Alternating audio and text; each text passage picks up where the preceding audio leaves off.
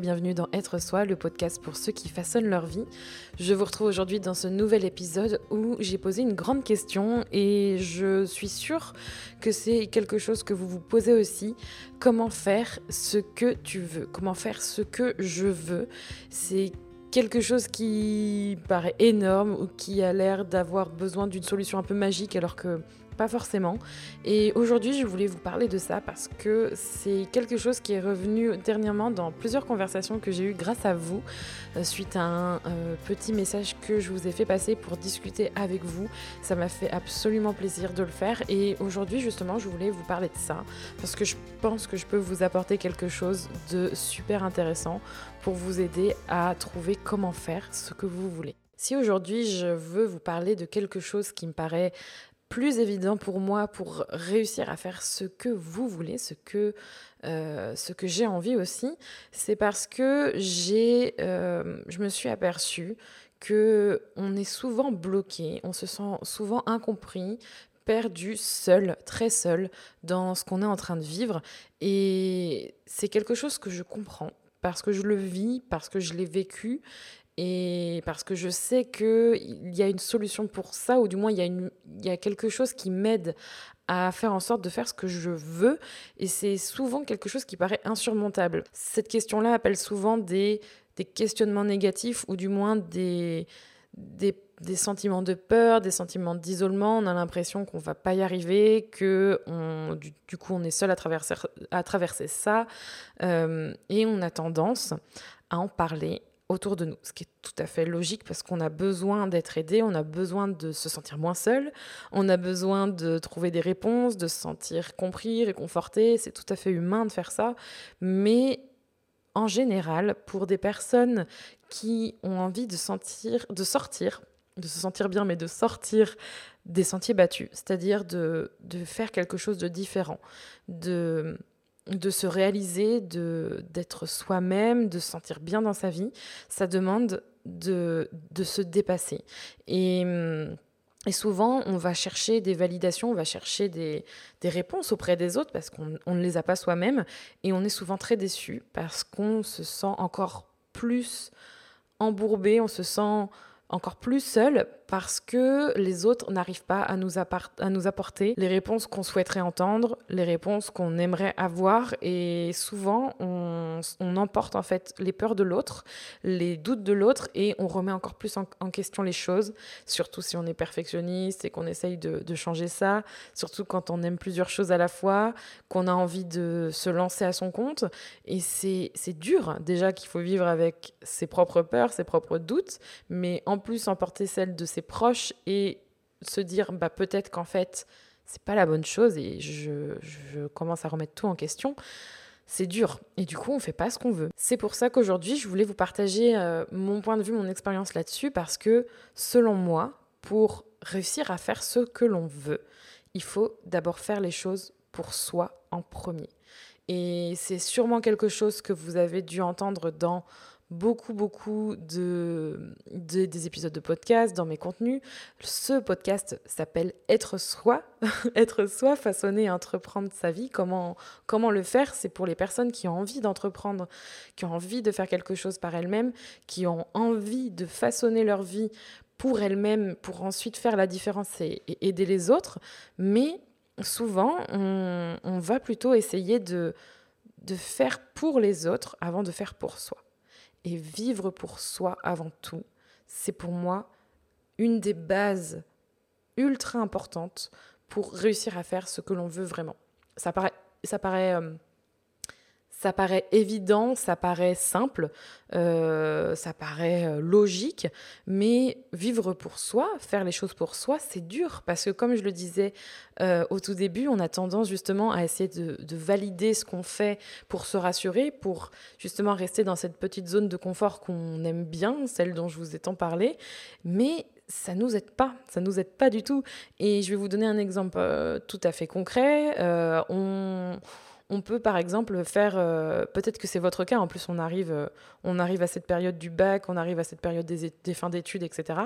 Euh, Imaginez que vous faites une formation et que vous allez enfin sortir des études ou du moins finir, finir quelque chose qui vous a demandé du travail, un investissement, et que vous finissez par comprendre que finalement, c'est pas ce que vous voulez en sortant de ces études et que vous avez besoin de temps pour vous, pour réfléchir, pour savoir vraiment ce que vous voulez.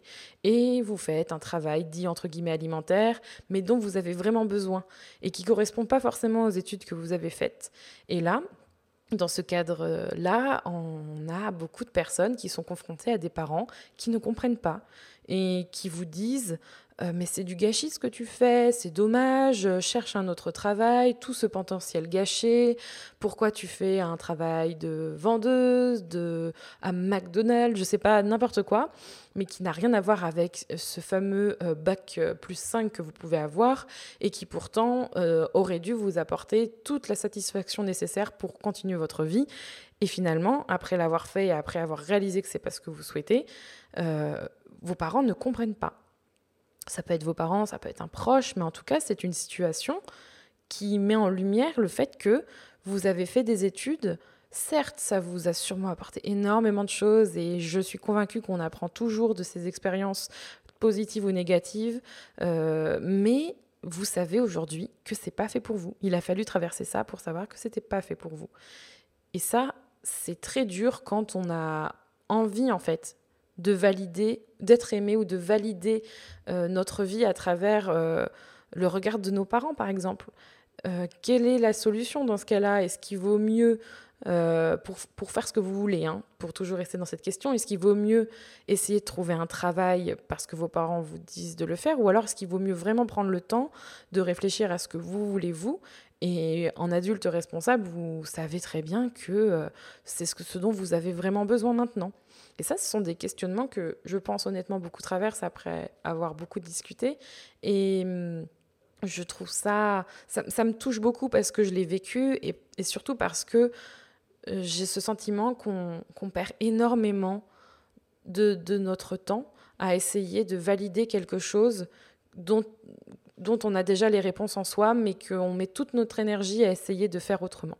Et c'est pour moi, ça me heurte tellement euh, parce que je ne conçois pas les choses comme ça et parce que j'ai réussi à avancer. Donc c'est peut-être dans vos oreilles quelque chose qui paraît facile et aisé, mais je le conçois parfaitement que ce soit difficile l'ayant traversé. Et je vais vous dire quelque chose de, comme exemple qui paraît un peu plus anodin, mais qui peut en toucher tout autant. Euh, dernièrement, j'ai éteint mes cheveux. Alors c'était mon mon petit, mon petit délire du moment, c'est-à-dire que euh, je vais me marier dans trois mois, mais euh, j'ai une relation capillaire un peu, un peu bizarroïde à essayer de vouloir euh, faire quelque chose de mes cheveux. Et puis, je sais pas, là, j'avais envie de changer de couleur, vraiment passer par la décoloration, commencer par peut-être me faire une couleur un petit peu plus funky. Donc, je suis partie branle-bas de combat essayer de trouver un rendez-vous. Et j'ai eu du coup Déjà, rien qu'en en parlant, bah, Rémi, par exemple, mon, amoureux, euh, mon futur mari, je peux le dire, qui, euh, qui me disait Oh non, tu vas abîmer tes cheveux. Enfin voilà, je lui demandais rien, mais il me disait quand même son avis. Et moi, du coup, comme je suis à l'aise avec ça, je lui dis maintenant que ben, de toute façon, euh, c'est mes cheveux, donc du coup, je fais ce que je veux. Et hum, j'ai finalement fait ma petite, ma petite coloration, mon petit violet, donc euh, je suis très contente. Mais, mais euh, j'ai fini du coup par euh, retourner voir ma famille très récemment. Et, hum, et ce qui m'a fait rire, enfin ça m'a fait rire, ça m'a fait sourire plutôt. ma mère, par exemple, n'est pas forcément dans ce délire capillaire et du coup je le savais pertinemment. Et elle me dit gentiment, mais t'aurais pas fait quelque chose à tes cheveux Je lui dis, bah oui. Euh, je suis passée quand même d'un brun à un violet un peu dégradé. Enfin, j'ai fait, j'ai fait un espèce d'ombré. Je vous laisse aller voir sur mon compte Instagram pour voir un peu l'idée. Euh, je lui dis oui, en effet, euh, je me suis vraiment, je me suis vraiment éclatée à faire cette, à faire cette couleur, à me faire faire cette couleur. je sais, je sais que t'aimes pas, mais moi j'adore ça. Et elle, elle m'a dit ok, d'accord. En fait, j'ai devancé son, son opinion parce que je la connaissais, je le connaissais euh, déjà, mais je suis en fait euh, aujourd'hui, je suis beaucoup plus à l'aise et plus en paix avec ça, alors qu'avant j'aurais été euh, plus touchée émotionnellement et surtout je l'aurais gardé pour moi et j'aurais remis en question les choses sur mes propres goûts. Et ça c'est quelque chose qui je pense, arrive à tout le monde et à tout stade. Et c'est très personnel et ça demande beaucoup de, de, de, chemin à parcourir sur la confiance, etc. Mais pour, mais pour au final euh, tomber sur quelque chose que je voulais et c'est ce que j'ai fait. Et tout ça pour vous dire que finalement, je pense honnêtement que c'est euh, important quand on a envie de faire ce que l'on veut, euh, de s'entourer de personnes qui vous comprennent ou qui entendent ce que vous avez à dire et qui ne vous jugent pas ou qui ne vous disent pas forcément quelque chose dont vous n'avez pas besoin. Donc j'ai évoqué euh, dans un épisode sur les personnes toxiques euh, beaucoup de choses là-dessus, je vous invite à l'écouter, mais c'est aussi valable pour les personnes qui vous aiment et c'est pas forcément des personnes euh, dont vous voulez vous séparer. Vous êtes peut-être dans un environnement où vous êtes confronté à ça quotidiennement et je vais vous dire, moi aussi, j'ai une famille qui n'est pas d'accord avec moi ou des amis, mais ça ne veut pas dire que j'ai envie de me débarrasser d'eux. à tout jamais. Et hum, ces personnes qui vous aiment, mais qui ne comprennent pas forcément ce que vous voulez, ce que vous voulez pour vous, ce que vous traversez, qui ne partagent pas la même chose que vous, c'est c'est dur parce qu'on a tendance à vouloir les convaincre, mais je suis profondément convaincue qu'il est très très très important de parler des choses qui vous tiennent à cœur avec les bonnes personnes. C'est-à-dire que si jamais vous souhaitez ouvrir une entreprise, il vaut mieux, je pense à mon sens, en parler avec quelqu'un qui euh, a vécu la même chose ou souhaite faire la même chose, a les mêmes ambitions que vous, plutôt qu'avec euh, un parent qui euh, croit fermement que le salariat est la meilleure solution pour vous et que c'est une, c'est une perte incommensurable de temps d'essayer de s'engager à ouvrir votre propre entreprise. Et en plus, ça risque de ne pas fonctionner à 99% selon elle ce sera un gain de temps pour vous, mais en tout cas, c'est une, une solution que que je vous donne et qui a très bien fonctionné pour moi. Ne vous débarrassez pas de votre famille, ne vous mettez pas en colère contre eux, mais entourez-vous ou parlez des bons sujets, euh, ou parlez des sujets euh, qui vous tiennent à cœur avec les bonnes personnes, celles qui est capable d'écouter, euh, d'entendre ce que vous avez à, à dire, mais qui ne sera pas là pour essayer de tout remettre en question sans chercher à comprendre ce que vous traversez. Ce n'est pas de leur faute. C'est juste une question de point de vue et c'est juste une question de euh, d'être euh, aligné avec, euh, avec ce que vous êtes et avec ce que la personne en face est. Et ça, ça demande de la recherche, de la patience et de la confiance aussi. Pour terminer, je dirais surtout, s'il y a bien quelque chose à garder de, de cet épisode, de cet épisode de podcast, c'est de ne pas mettre entre les mains de quelqu'un d'autre ce que vous attendez pour vous-même. C'est la meilleure façon d'être déçu. C'est la meilleure façon de ne pas faire ce que vous voulez parce que vous attendez de l'autre euh, ce que vous pouvez faire pour vous-même par vous-même. Et hum, c'est souvent beaucoup plus chargé en émotions et pas forcément positive.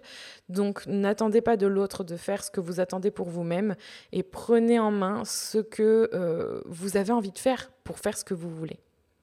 J'espère que cet épisode vous aura plu. Si c'est le cas, n'hésitez pas à le partager, à le noter et à mettre un commentaire sur Apple Podcast. Évidemment, je vous retrouve comme d'habitude pour un nouvel épisode la semaine prochaine. Et en attendant, prenez soin de vous.